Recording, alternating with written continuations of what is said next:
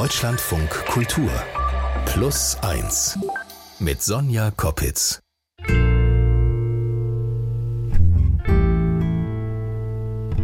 Ja, herzlich willkommen und mal raus aus der eigenen Blase rein in eine andere, oder? Weil wir versuchen bei Plus 1 ja jede Woche näher ran ans Leben zu kommen, sie da näher ranzubringen mit echten Geschichten von echten Menschen. Gibt es eigentlich sowas wie Gerechtigkeit und Wiedergutmachung?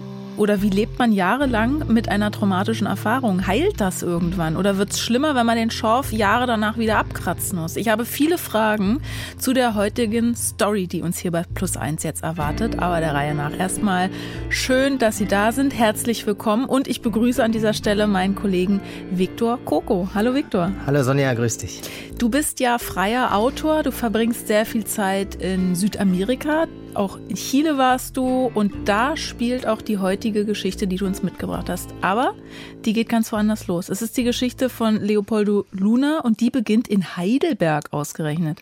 Erzähl mal. Genau, in Heidelberg habe ich studiert und so um 2009, 2010 den Chilenen Leopoldo Luna kennengelernt.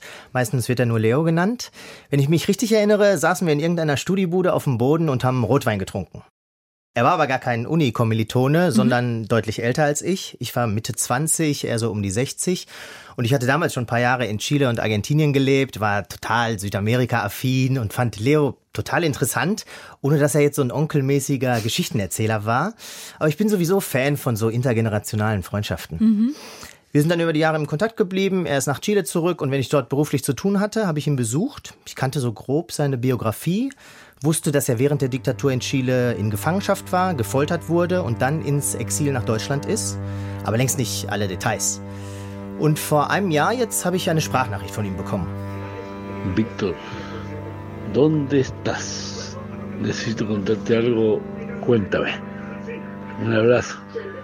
Also, Viktor, wo bist du? Ich muss dir was erzählen, sagt er, meld dich mal. Mhm. Ich hatte so eine Vorahnung, dass es um eine Klage zu Leos Haft während der Diktatur gehen könnte, denn das war seit Jahren ein Thema in seinem Leben. Zum Hintergrund, in Chile gab es von 1973 bis 1990 eine Militärdiktatur, unter der es zu tausenden Morden, Verschleppungen und auch Folter gekommen ist, von der Leo betroffen war.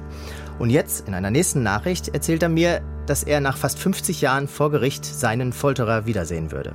Siguió adelante y en abril de este año me citan a una primera audiencia con el juez.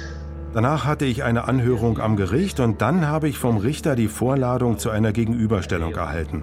Also eine Konfrontation von Opfer und Täter. Und das steht jetzt an, Viktor.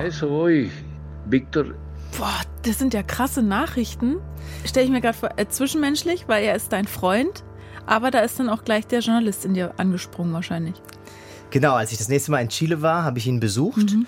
Seit der Rente lebt Leo zusammen mit seinem Bruder wieder in seinem Elternhaus. Das ist östlich von Chiles Hauptstadt Santiago in einer steilen Schlucht in den Anden, so auf 1300 Metern. Auf dem Grundstück gibt es ganz viele Aprikosen und Orangenbäume, freilaufende Hühner, Gemüsebeete. Das war Hochsommer und wir saßen unter einem schattigen Walnussbaum und er hat mir von den 70er Jahren erzählt. Da war er Anfang 20. Yo ich war Student und wir haben im Hinterland von Valparaiso Bauern bei der Bildung von Gewerkschaften und zur Agrarreform ausgebildet. Ich war selbst vom Land und kannte mich aus. Ich konnte eine Hacke von einer Schaufel unterscheiden. Wir Studenten haben die Bauern damals auch rechtlich gegen ihre Patronen beraten. Die zahlten nämlich keine Sozialabgaben. Einmal hat mir der Sohn von einem mächtigen Gutsherrn deswegen eine reingehauen im Gerichtssaal. Ich war ein paar Minuten richtig groggy. Aber wir hatten sie einfach in der Hand. Die Bourgeoisie war schon immer so. Und die Großgrundbesitzer noch schlimmer. Was ist denn Leo bitte für ein krasser Typ? Genau, das ist 1973. Leo ist überzeugter Linker, mhm. Unterstützer der sozialistischen Regierung und auch gerade in den Regionalvorstand seiner Partei gewählt worden. Also ein lokaler politischer Aktivist. Er lebt in der Stadt Valparaiso, damals ein wichtiger Handelshafen und vor allem der wichtigste Hafen für die chilenische Marine. 1973 ist die demokratisch gewählte sozialistische Regierung von Präsident Salvador Allende knapp drei Jahre im Amt treibt natürlich soziale Politik mhm. voran. Gleichzeitig gibt es aber viel Gegenwind, offen oder verdeckt, von den USA, von der Bourgeoisie, wie Leo sagt, von konservativen Kreisen. Chile ist also damals ein Land mit sehr viel Spannung und Leo als politischer Aktivist mittendrin. Und er erzählt das aber so nonchalant jetzt im Nachhinein. Weißt du, wie ich meine? Deswegen meine ich krasser Typ. Ja, er war schon immer ein überzeugter Linker, ein yeah. richtiger politischer mhm. Aktivist, der mittendrin war. Und dort, wo Leo lebt, in Valparaiso, gibt es kurz vor dem Militärputsch einen Konflikt zwischen regierungstreuen, also linksgerichteten Matrosen und rechten Offizieren. Und Leo hat irgendwie Kontakt zu einigen dieser Matrosen. Dann kommt am 11. September 1973 der Militärputsch von General Pinochet. Unmittelbar einen Tag später wird Leo in Valparaiso festgenommen. Und zwar, weil man ihm und anderen eine zivile Verbindung zu diesem Matrosenaufstand mhm. anhängt. Im Haus von Freunden wird er aufgegriffen und brutal auf ein Schiff verschleppt. Das war ein Handelsschiff, beladen mit Papieren. Wir waren im Frachtraum mit über 400 Gefangenen. Am Abend des 14. September wurden die großen Metallluken zugemacht und das Schiff hat abgelegt. Niemand wusste überhaupt irgendetwas, wo wir hinfahren, ob sie uns umbringen, ins Meer schmeißen oder was auch immer.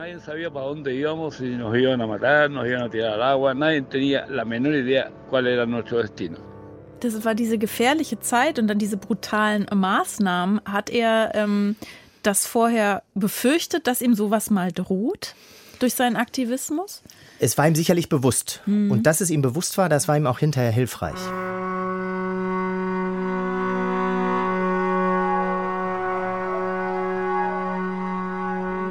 Zwei Tage sind sie mit dem Schiff auf hoher See. Dann erreichen sie ein kleines Gefängnis im Norden von Chile. In einer Kleinstadt, Pisagua heißt sie so 1500 Kilometer entfernt. Und dort wird Leo zum ersten Mal gefoltert. An dieser Stelle ist wichtig zu sagen, es geht hier auch um Folter, um brutale Gewalt. Es ist also vielleicht keine Geschichte für Kinder oder Menschen, die sich mit diesen Themen nicht mhm. auseinandersetzen wollen. Mhm. Leo beschreibt diese erste Folter als stumpf. Er wird in einem Verhör über die Drahtzieher von diesem Marineaufstand stundenlang brutal geschlagen und getreten. Das war die einzige Folter in diesem kleinen Gefängnis. Nach wenigen Wochen geht es wieder auf ein Schiff zurück nach Valparaiso. In beiden Nächten auf dem Schiff zurück hat mich ein Offizier aufs Deck gebracht und gesagt, wenn du jetzt auspackst, kannst du dir viel ersparen. Also erzähl mal, das ist besser für dich. Dann könnte ich auch einfach so machen, dann fällst du ins Meer und niemand wird jemals etwas erfahren. Ja. Es gab keine Gefangenenakte über mich. Sie drohen ihm also, ihm ins Wasser zu schmeißen. Mhm. Also es gab keine dokumentierte Festnahme und wenn sie ihn ins Meer geworfen hätten, wäre er einfach als verschollen, als verschwunden archiviert worden. Morddrohungen nachts auf hoher See, das ist auch Folter, psychische mhm. Gewalt. Um das kurz zu definieren, Folter bezeichnet in Abgrenzung zu Sadismus oder Missbrauch, wenn jemand mit einer bestimmten Absicht gequält ja. wird, damit er oder sie Informationen preisgibt. Und Ziel ist in der Regel nicht, die Person zu töten, sondern emotional zu brechen. Genau, zu brechen. Aber ja. was haben sich dann die Folterer erhofft? Was, was hätte er sagen? Was hätte er gestehen sollen? Eine Verbindung zu eben dem Putschisten oder was? Was hätte er sagen sollen? Es waren ja mittlerweile die, die rechten Militärs an mhm. der Macht. Sie wollten aber wissen, welche linken Matrosen mhm. vorher in der Marine für Unruhe gesorgt haben und wollten von Leo Namen von anderen Matrosen, mhm. von Drahtziehern dieses internen Aufstands.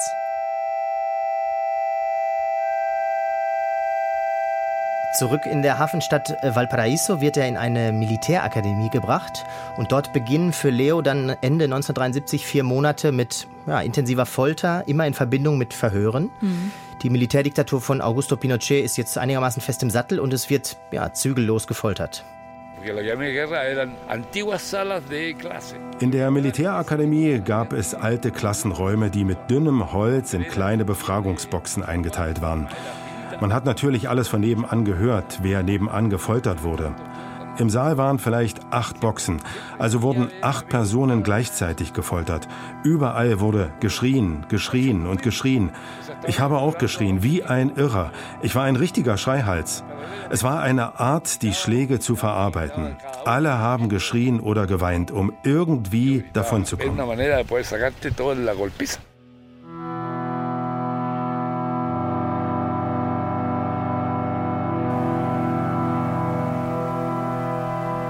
Leo erzählt, dass er trotz fast immer verbundener Augen eine Person ausgemacht hatte, die bei seiner Festnahme und bei Verhören und Folter immer anwesend war. Mhm. Und zwar ein wichtiger Marineleutnant namens Pedro Benavides Manzoni, den Namen werden wir später nochmal hören.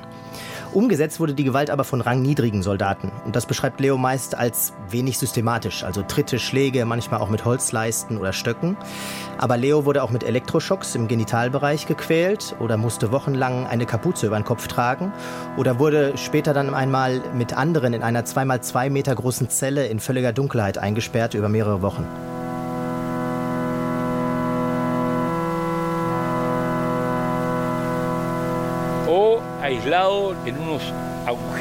Oder man wurde in halb unterirdischen Löchern isoliert. Da hat man dann seine Mahlzeit erhalten. Ich werde nie vergessen, dass da überall so blöde Ameisen waren. Ich habe dann immer mit Brotkrümeln Wege gelegt und damit die Ameisen nach draußen gelockt.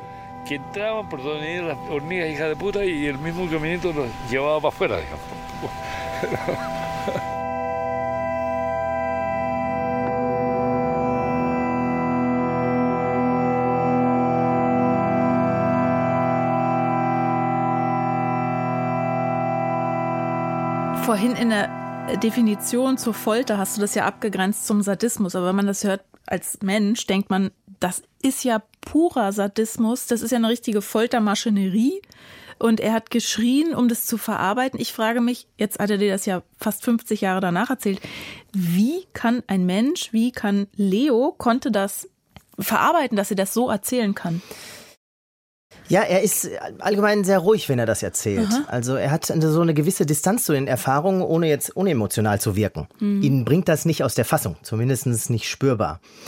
Ich kannte ungefähr seine Lebensgeschichte, aber für mich war das auch schockierend, ja. so explizit zu hören. Und wir haben uns natürlich vorher in der Redaktion äh, Gedanken darüber gemacht, wie explizit man über all das sprechen sollte. Dazu habe ich den Hamburger Psychiater Dr. Michael Brune gefragt, der ist Experte für Folteraufarbeitung, und er meinte zu mir, dass man durchaus konkret über solche Erlebnisse sprechen kann. Er sagt auch, dass Folter natürlich schwere posttraumatische Belastungen auslösen kann, und zwar auch Jahrzehnte später, das aber nicht eintreffen muss. Und laut Brune kann es nämlich, wie du vorher schon vermutet hattest, für die Verarbeitung hilfreich sein, dass man eine gefestigte politische Meinung hat. Mhm. Man hat also ein etabliertes Weltbild von Gut und Böse und weiß, mit welcher Absicht ja. man gefoltert wird. Man hat so einen Wertekompass, ne? Ganz genau. Man kann die Täter einordnen und hält sie sowieso für schlechte Menschen. Ganz simpel formuliert. Also das, deren Handeln bringt das eigene, das eigene Wertesystem nicht durcheinander. Damals Ende 1973 entwickelt Leo aber auch so eigene Schutzmechanismen, wenn er spürt, dass er das nicht mehr lange durchhält. Sie hörten immer dann auf, mir Fragen zu stellen, wenn ich sie beschimpft und beleidigt habe. Dann wurden die Schläge und Tritte zwar noch härter, aber völlig planlos. Einfach nur, um sich zu rächen, aber ohne bohrende Fragen. Also waren für ihn die Fragen eigentlich schlimmer als die Tritte? Genau, weil da musste er äh, mental ja. hart bleiben, um, um niemanden zu verpfeifen. Mhm. Auch wenn sich dahinter vielleicht gar keine Straftat äh, verbirgt, er wollte ja trotzdem niemanden ausliefern. Leo ist die ganze Zeit in geheimen Gefangenenzentren festgehalten. Erst nach vier Monaten wird er in ein öffentliches, wie er sagt, Gefängnis verlegt. Nach und nach kann er dann wieder Kontakt zur Außenwelt aufnehmen, erstmal vor allem zu seinen Eltern. Draußen in Chile und auch im Exil da erinnern sich sicherlich viele Menschen auch in Deutschland dran, sind Menschenrechtsgruppen aktiv, um eine Freilassung für Leo und natürlich viele andere zu bewirken. Die Militärjunta will Oppositionelle nämlich durchaus loswerden ins Ausland. Und zwar können Gefangene Anträge auf Strafänderung zur Verbannung aus Chile stellen. Leos Anträge werden aber immer abgelehnt weil er, wie er sagt, durch die Folter so schwere Wirbelverletzungen hat, dass er im Ausland der lebende Beweis für die Folter in Chile gewesen wäre. Er bleibt also vier Jahre in Haft, wird schließlich im Militärkrankenhaus operiert und dann geht's plötzlich ganz schnell.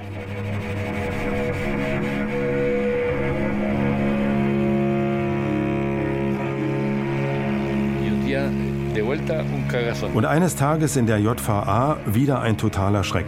Leopoldo Luna wurde ich nach draußen gerufen.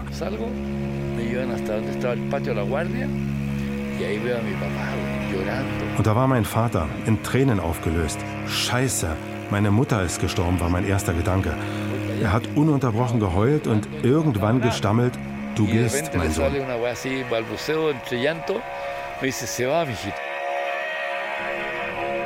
Wo geht's hin für ihn?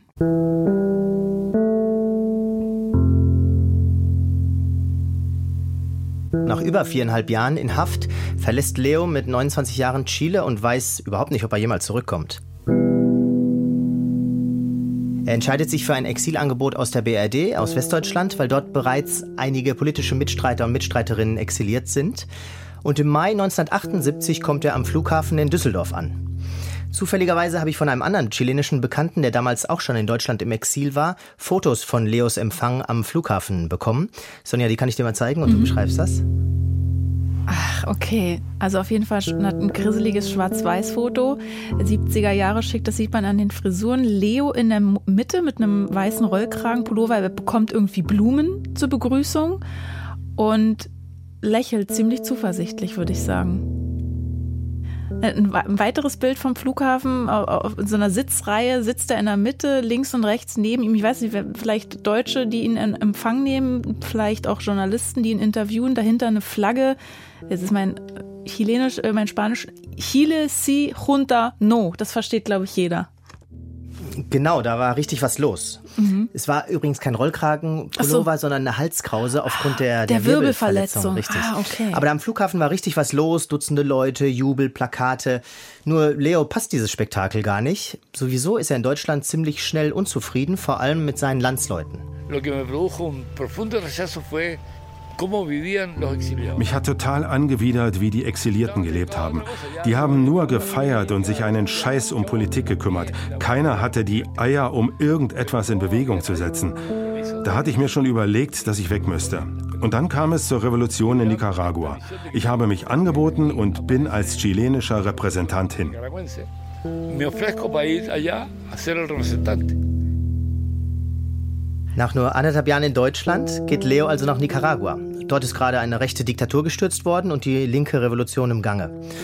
Nach einer Zeit in Mittelamerika geht er dann wieder nach Deutschland, gründet eine Familie, wird Vater von zwei Töchtern, lebt danach auch mal ein paar Jahre in Kuba, in Argentinien, immer im Kontext politischer Arbeit in Verbindung zu Chile.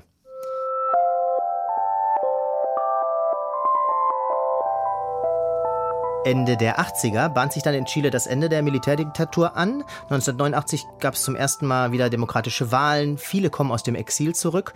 Bei Leo dauert es noch ein paar Jahre, aber 1994 zieht er erstmals ohne die Familie zurück nach Chile. In Bezug auf die eigenen schlimmen Erlebnisse hat Leo in dem Moment viel Wut in sich, hat er mir gesagt. Mhm. Es ist aber weniger Rachsucht, sondern eher so eine politische Wut auf die Verantwortlichen. Da ist der natürlich der Wunsch nach Gerechtigkeit, aber er sagt so ein bisschen zweideutig Gerechtigkeit in seinem Sinne. Leo bezieht sich da auf eine ganz bestimmte Person, den zuvor erwähnten Marineleutnant Pedro Augusto Benavides Manzoni. Der war damals der Hintermann seiner Folter. Y es que yo lo seguí. Yo volví a Chile el año 94 ich habe ihn verfolgt. Als ich nach Chile zurück bin 1994, habe ich für eine Bank EC-Karten ausgeliefert. Eines Tages habe ich ihn im System gesucht. Seinen Namen hatte ich sowieso immer im Kopf. Und zack, Adresse und Telefonnummer. Pedro Augusto Benavides Manzoni. Direktion und Telefon. Woher hatte er den Namen dann eigentlich? Habe ich mich vorhin schon gefragt. Woher wusste er, wer das war? Leo hat sehr häufig beschrieben, dass es innerhalb der Gefangenen natürlich sehr viel Kommunikation gab, Austausch, was weißt du, wer ist das? Mhm. Und über diesen, schon in Haft hatte er über diesen Marineleutnant Benavides sehr viele Informationen bekommen. Er wusste, in welcher Stadt in Chile der aufgewachsen mhm. war, wo die Familie ursprünglich herkam. Und dieser Typ ist quasi als Feindbild so in seinem Kopf implementiert und jetzt hat er auf einmal die Möglichkeit, den zu kontaktieren. Genau, Pedro Benavides war damals bei jedem Verhör dabei und hat Leo einmal selbst mit einem Pistolenlauf eine schwere Kopfverletzung zugefügt und scheint generell ein zentraler Folteranführer in der Marine gewesen zu sein. Lebt aber seitdem in Freiheit. Jetzt hatte ich die Adresse, also habe ich mir das mal angeschaut. Ein schönes Haus, zwei Stockwerke. Dann habe ich auf ihn gewartet, an einem Sonntag, denn ich wusste, dass er zum Gottesdienst ging.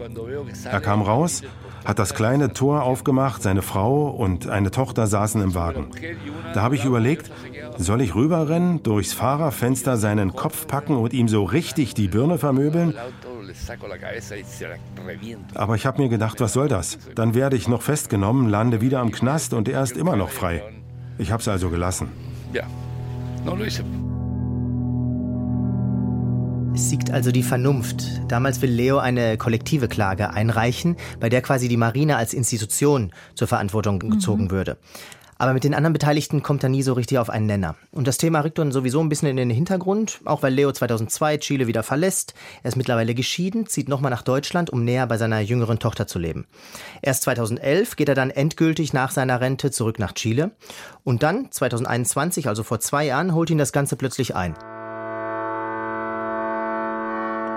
Leo wird als Zeuge zu einem Prozess eines Bekannten äh, geladen vor ein neu geschaffenes Sondergericht für Menschenrechte. Und nach seiner Zeugenaussage fragt ihn der Staatsanwaltschaft, ob es zu seinem eigenen Fall noch kein Verfahren gibt. Hm. Leo verneint das so ein bisschen trotzig, aber kurz danach werden dann Ermittlungen zu den Verbrechen an seiner Person aufgenommen. Für eine erste virtuelle Anhörung fährt Leo dann für eine bessere Internetverbindung eine halbe Stunde ins Tal runter und dann muss er zum ersten Mal persönlich zum Gericht. Davon hatte er mir in der ersten Sprachnachricht erzählt, die wir am Anfang gehört haben. Es geht da um eine umfassende Aussage zu allen Details. Er fährt wieder nach Valparaiso, jener Stadt, in der er selbst über vier Jahre in Gefangenschaft war.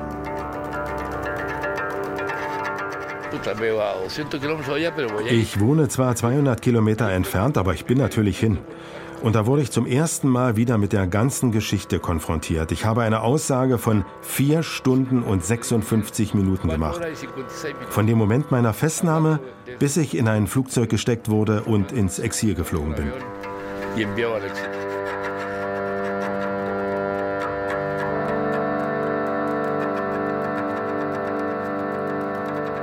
Boah, das ist ja unvorstellbar. Diese, dieses ganze Martyrium in fast fünf Stunden zu erzählen, da bin ich ja schon bei der bloßen Vorstellung durchgeschwitzt. Ja, aber Leo ist von da an wieder voll drin, bereitet sich auf das Verfahren vor, er rekonstruiert Erinnerungen und er hat sich Fotos von Pedro Benavides angeschaut, diesem Marineleutnant AD, denn der hat ein öffentliches Facebook-Profil mit Bildern von sich. Und dann kommt die Einladung zu dieser Gegenüberstellung.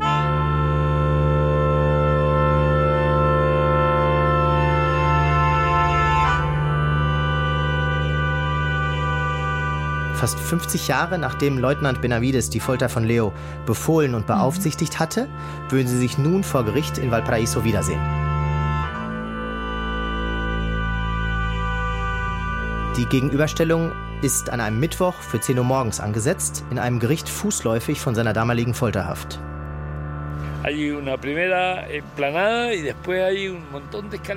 Dort am Gericht ist so ein kleines Plateau und dann geht es ganz viele Stufen hinauf zum Gebäude und oben ist nochmal ein Plateau. Und dann ist da dieser Kerl aus einem Auto ausgestiegen und in kleinen, schnellen Trippelschritten die Treppe hoch. Irgendwie unsicher, ein alter Mann. Eh, inseguro, viejito. Eso fue la impresión que yo vi.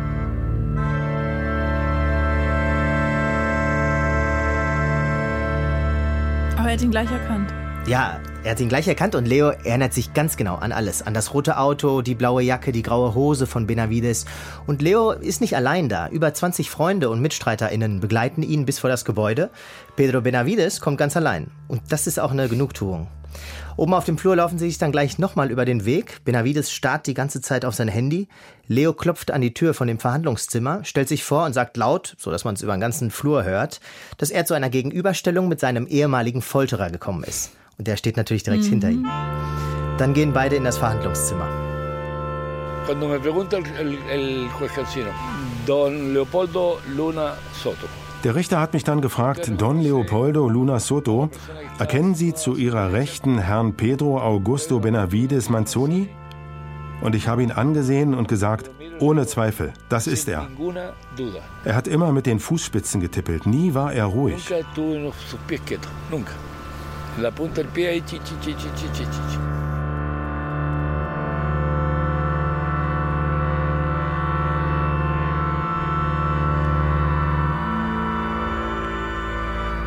hat er diesen Moment vor Gericht, also so Auge in Auge mit seinem Folterer erlebt?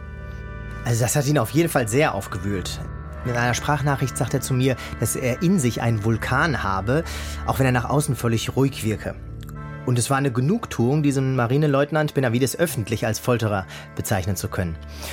Und ja, Dafür steht noch eine weitere krasse Episode von dieser Begegnung. Nachdem die Gegenüberstellung beendet ist, sind die beiden fertig, verlassen den Gerichtssaal, aber Leo macht folgendes. Y lo que hago es pararme, toco el ascensor, se abre la puerta del ascensor y, toco, y tranco la puerta, esperando que salga. Ich bin in den Fahrstuhl und habe von innen die Tür aufgehalten und auf ihn gewartet. Er ist aber stehen geblieben und ich habe gerufen, Don Pedro, wollen Sie mit mir nach unten fahren? Er kam dann mit dem Handy in der Hand. Kein einziges Mal hat er den Kopf gehoben und mich angeguckt. Immer nur aufs Handy gestarrt.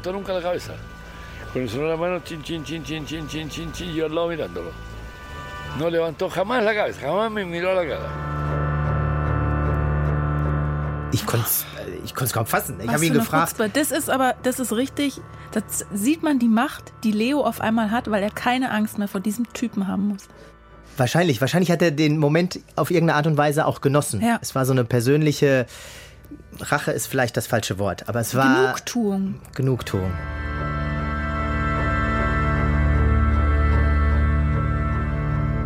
Ich habe ihn gefragt, ihr zwei im Fahrstuhl, es ist ja eine, ist ja eine äußerst extrem, ist ja wahrscheinlich die engste Situation ja. zweier Menschen, die man sich äh, in unserer Gesellschaft vorstellen kann. Ustedes dos solo en un ascensor. En ascensor, Genau, im Fahrstuhl. Was für ein Arschloch, habe ich gedacht. Ich habe ihn irgendwie als schwach neben mir wahrgenommen. Und natürlich habe ich mir vorgestellt, dass ich ihm einfach die Gurgel zudrücken könnte. Ganz einfach hätte ich ihn umgebracht. Solche Gedanken fliegen einem in einer solchen Situation in null Sekunden durch den Kopf. Da war dieser Mistkerl, der seinen Blick nicht vom Bildschirm gelöst hat, weil er mir nicht in die Augen gucken konnte.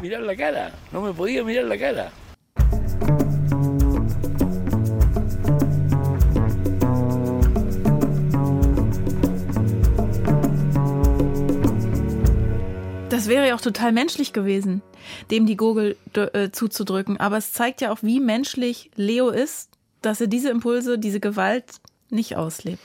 Genau, während er am Anfang noch immer zweideutig von seiner Gerechtigkeit gesprochen hat, sagt Leo jetzt, vielleicht auch so ein bisschen mit der Genügsamkeit eines 73-Jährigen, dass ihm als Vergeltung für seinen Peiniger eigentlich das juristische Urteil ausreicht. Ja. Er hat also auch das Vertrauen in den Staat und die Institutionen zurückbekommen. Ich will nur, dass er verurteilt wird. Mir ist egal, ob er ins Gefängnis kommt. Ich wünsche ihm das nicht einmal. Das ändert für mich überhaupt nichts. Ich will nur, dass die Justiz sagt, schuldig. Okay, ich traue mich noch nicht zu fragen, was dann am Ende bei rauskommt, weil ich frage mich noch, wie belegt er denn heute auf diese Geschichte, auf diese Erfahrung Kurze Anmerkung, das Urteil ist bis jetzt noch nicht gefallen. Ach, ja? bis jetzt noch nicht gefallen? Äh, am, jetzt am 11, 11. September jährt sich der Militärputsch und kurz danach auch die Festnahme von Leo zum 50. Mal. Und Leo fiebert auf ein Urteil um diesen Jahrestag mhm. hin. Noch ein weiterer Punkt. Für viele Folterüberlebende ist dieses juristische Urteil sehr wichtig, weil es so eine gesellschaftliche Reparation bestätigt. Ja. Das hatte mir der Psychiater Michael Brunner auch gesagt. Im Sinne von, wir waren nicht die Bösen, sondern die Bösen waren die anderen. Mhm. Und genau das hatte Leo auch zu mir gesagt. Und um deine Frage zu beantworten, für Leo war die Folter, so wie er darüber spricht, so eine Hürde in seinem Leben, die er überwinden musste. Er empfindet keinerlei negative psychische Spuren davon getragen zu haben. Leo empfindet, gewonnen zu haben. Ich habe gewonnen. Ich wurde vier Monate lang gefoltert. Nicht jeden Tag, nicht ständig, aber vier Monate war ich in Folterhaft. Aber sie haben kein einziges Wort aus mir herausbekommen, um irgendwen festzunehmen. Ich habe niemanden verpfiffen. Ich bin hier, integer, mit klarer Erinnerung an alles, was ich erlebt habe. Aber diese Erinnerung konnte mich nicht verändern. Absolutamente claro, conscientemente en mi memoria, pero esa memoria no me altera mi, mi ser,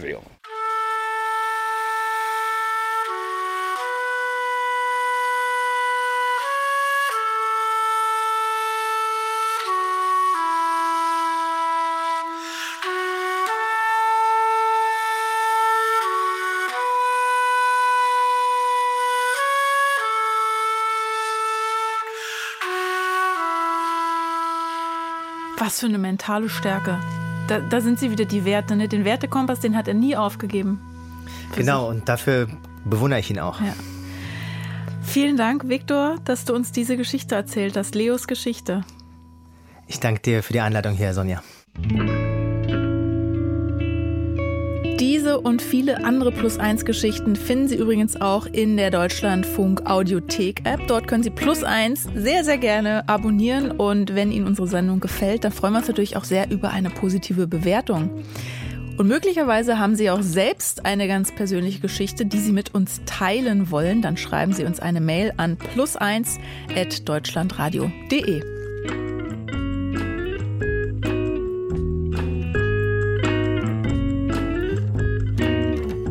Das war unsere Plus 1 Story-Folge für diese Woche, aber es wartet natürlich noch eine andere aktuelle Folge auf Sie, wenn Sie mögen, die Lieblingsgastfolge. Zu Besuch habe ich da Nora Hille und es geht um ihr Leben mit bipolarer Störung. Es geht ums Muttersein mit psychischer Erkrankung und um den Mut, den man für all das braucht letztendlich ist es zu Hause einfach so eskaliert, dass mein Mann den sozialpsychiatrischen Dienst gerufen hat. Ich habe mich in der Zeit im Badezimmer verschanzt und ähm, er hat mit denen besprochen, wie er mich in Behandlung mhm, bekommt. Mhm. Und dann hat er mich ja nachts mit unserem Kind unterm Arm in die Psychiatrie gebracht. Und da wurde die Oberärztin aus der Bereitschaft angeklingelt und ähm, die hat dann ganz gezielt ein paar Fragen zu bisherigen Lebenskrisen gestellt. Und durch die Schilderung, was ich dann mit Anfang 20 erlebt habe, war für sie also gefühlt nach wenigen Minuten klar, dass ich halt die bipolare Störung habe mit einer akut manisch äh, dysphorischen, also verzweifelten mhm. Episode. Und ähm, ja, dann war ich sechs Wochen in der Psychiatrie. Plus eins ist übrigens ein Podcast von Deutschlandfunk Kultur. Autor, Story der Woche Viktor Koko, Redaktion Emily Ulbricht, Producerin Bettina Konradi, Moderation Sonja Koppitz. Das bin ich und nächste Woche begrüßt sie hier Caro Corneli. Tschüss.